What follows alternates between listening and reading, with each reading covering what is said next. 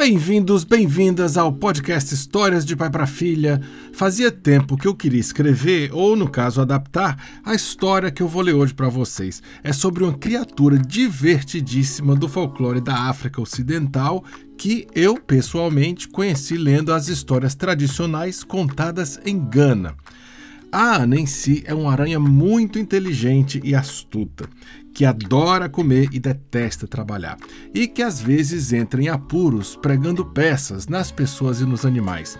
Uma dessas histórias é sobre como a si ganhou a sua cinturinha fina, que no episódio de hoje foi adaptada de um texto de Joyce Cooper Arkhurst. Ela contou essa história no seu livro As Aventuras da Aranha, publicado pela editora Little Brown Company e com ilustrações de Jerry Pinkney. Antes da história começar, eu queria mandar um super beijo para algumas crianças que escutam o podcast. Eu queria começar pelas gêmeas Isabela e Helena. E também o João Miguel, que mora em Boston, e a Eva, daqui mesmo, de Londres. A Eva que fez uma cartinha super linda para mim. E eu sempre digo que o podcast é 100% para você, então se você gosta, faz muita diferença deixar umas estrelinhas no seu app, deixar uma avaliação bacana, me seguir lá no Spotify e contar para os amigos. Para falar comigo é melhor pelo Instagram, meu perfil lá é PabloUCH e tem também o canal do youtube.com/barra Histórias de Pai para Filha. Há muitos e muitos anos, Antes que a pessoa mais velha da nossa aldeia possa se lembrar, a Nancy não era nada parecida com o que é hoje. Hoje, todo mundo sabe que a Nancy tem um cabeção bem redondo e um corpanzil bem redondo e apenas uma cinturinha bem fininha entre os dois. Antes dessa história acontecer, porém, ela era bem diferente. Claro, ela tinha dois olhos, oito pernas e já vivia na sua teia. Mas essa cintura magrela, a aranha Nancy não tinha. E foi assim que tudo aconteceu. Um belo dia, a Nancy estava andando pela floresta. Ainda era bem de manhãzinha, mas ela notou um cheiro excepcionalmente agradável no ar enrugou o nariz e farejou o vento, e chegou à conclusão: Hum, é comida! Puxa vida! A aranha tinha quase esquecido que naquele dia era o festival da colheita. Todas as aldeias estavam cheias de comida e iam preparar um banquete para celebrar os alimentos. As panelas borbulhavam, cozinhando mandiocas, macaxeiras e aipim. De todos os lados vinha um aroma de frango com molho de amendoim. Caldeirões e caldeirões de peixe e arroz cozinhavam nas fogueiras. Pimentões eram assados nas grelhas. O coração da aranha pulou de alegria. Sua boca se encheu de água.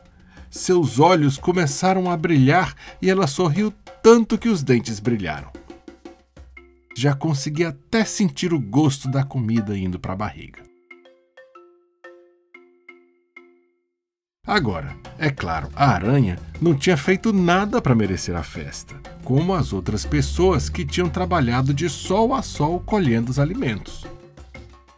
A Nancy não tinha plantado uma batata sequer. Não tinha passado dias e noites pescando em alto mar. Pelo contrário, a Nancy não gostava nada de trabalhar. Passava o dia brincando ao sol ou dormindo. E, como é falta de educação do dono da casa não oferecer comida aos seus visitantes, a Nancy comia muito bem só fazendo visitas aos amigos. Inclusive, comia mais que eles. Então, ninguém tinha lhe convidado para o banquete naquele dia. Não que isso fosse um problema para si. O problema era para qual aldeia ela devia se dirigir.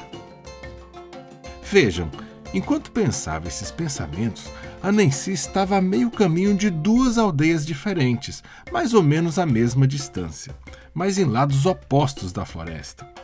Cada uma ia ter um banquete diferente. Dois jantares! Só que ela não sabia qual deles ia ter mais comida. Então ela se sentou sob a sombra de uma árvore e ficou a pensar. Pensou, pensou, até que teve uma ideia tão boa que ela fez uma dancinha ali mesmo. Anansi iria para os dois banquetes. Mas qual deles ia ficar pronto primeiro? Ela pensou e pensou mais um pouco e depois fez mais uma dancinha ali mesmo para comemorar o fato de ser tão brilhante. A ideia era a seguinte: primeiro, a Nancy chamou seu filho mais velho, Kuma. Ela pegou uma corda bem longa e a amarrou ao redor da sua cintura. A outra ponta deu para o seu filho. Leve esta corda para a aldeia do leste, a Nancy disse a Kuma. Quando a comida ficar pronta, dê um puxão bem forte na corda e ficarei sabendo que é hora de chegar para comer. E assim, Kuma foi para o vilarejo do leste, levando a ponta da corda com ele. Depois, Anansi chamou o filho mais velho, Quaco. Ela amarrou a outra corda na cintura, logo abaixo da primeira, e deu as instruções. Quaco leva esta corda para a aldeia no oeste, disse ela. Quando a comida estiver pronta, puxe com muita força e eu vou saber que é hora do jantar. Então, Coaco foi para a aldeia do oeste, carregando a ponta da corda com ele. Meus amigos, minhas amigas, vocês podem imaginar o que aconteceu? Pois as aldeias do leste e do oeste começaram a jantar exatamente na mesma hora. Nessa hora, conforme o combinado, Kuma começou a puxar forte a corda para o seu lado. Ao mesmo tempo, Quaco puxou a corda para o lado oposto. O nó ao redor da cintura da Nancy foi ficando cada vez mais apertado. A aranha glutona não podia se mover nem para o leste nem para o oeste, nem para frente nem para trás. Kuma e Quaco não conseguiam entender por que a Nancy não vinha e assim puxavam a corda cada vez mais forte. E uma coisa ia acontecendo com a aranha. As cordas foram ficando mais e mais apertadas, e a cintura da aranha mais e mais fina. Kuma e Quaco esperaram até acabarem os respectivos banquetes. Depois foram procurar a Nancy. Quando a encontraram, a aranha estava muito diferente sua cinturinha estava tão fina que parecia uma agulha. A cintura de Anansi nunca voltou ao normal. Continua a mesma até hoje. É por isso que ela tem uma cabeça grande e um corpo redondo. E uma cinturinha fina entre os dois.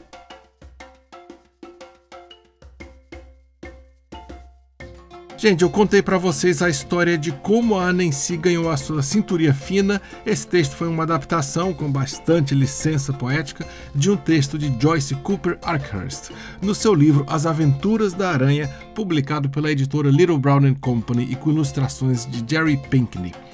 Escuta as outras histórias, deixa uma avaliação, um comentário, conta para os amigos. No Instagram eu sou Pablo UCH e tem também o canal do youtube.com barra Histórias de Pai para Filha. Até o próximo episódio.